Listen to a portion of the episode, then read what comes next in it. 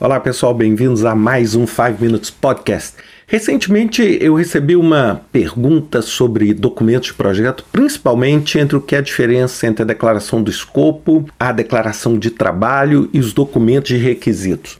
Bem, eu tenho falado muito recentemente, assim, para a gente não ficar muito aficionado com nomes, termos e o segmento, assim, estrito das regras. Eu acho que essa não tem sido hoje uma tendência, nós temos hoje uma tendência muito mais à flexibilidade, mas eu queria explicar por dois motivos. Primeiro, para aqueles que estão fazendo a prova de certificação, sem dúvida nenhuma, para eles entenderem um pouco mais, e também para a gente entender qual a finalidade do documento, ou seja, o que menos nos interessa aqui é o nome que ele vai, vai ter. Bem, a declaração de escopo. O que é a declaração de escopo?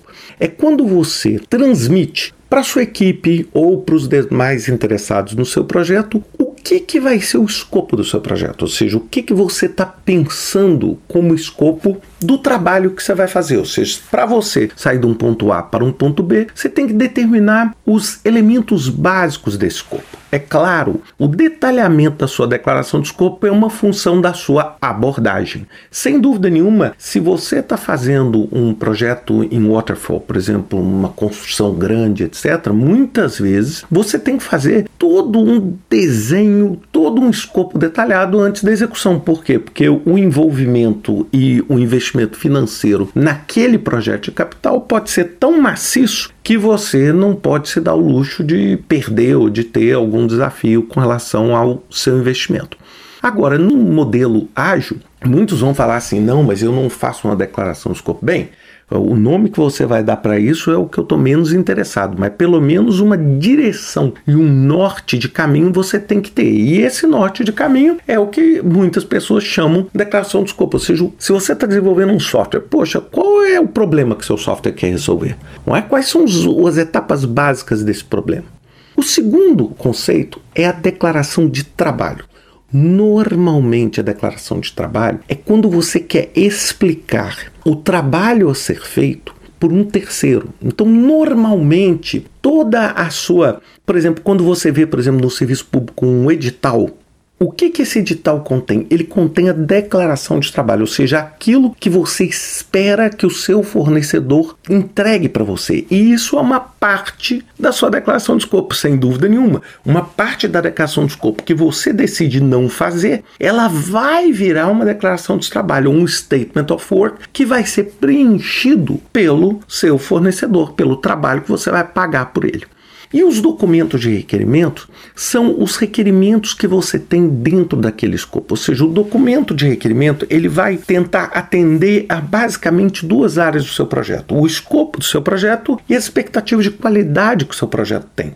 Então, por exemplo, um requerimento de qualidade, por exemplo, num software, o software tem que ser acessível com esta velocidade por essa quantidade de usuários. Isso é um documento de requerimento. Eu preciso que o carro que eu estou desenvolvendo tenha uma determinada autonomia. Esses requerimentos, como eu já falei em podcasts anteriores, eles podem ser requerimentos funcionais, podem ser requerimentos técnicos, não é? Então, os requerimentos funcionais é: eu preciso de um vidro que suba e desça no meu carro eletricamente. Isso vai gerar um requerimento técnico. Eu vou precisar de um motor com tal potência para levantar aquele vidro. E o conjunto desses documentos é que vão fazer esses documentos de requisitos do seu projeto. Então, basicamente, todos eles tentam delinear o trabalho que vai ser feito. E, por exemplo, a declaração de trabalho, ela tem uma função muito importante com alguns tipos de contrato que você faz. Porque, por exemplo, dentro do ambiente ágil, muitas vezes você vai ser contratado por time and material, por hora, ou por. Porque, como o escopo não está completamente fechado, o seu fornecedor não vai conseguir te dar um preço fechado por um escopo aberto. Então, ele vai te cobrar por dia, por hora, por semana, por recurso, etc.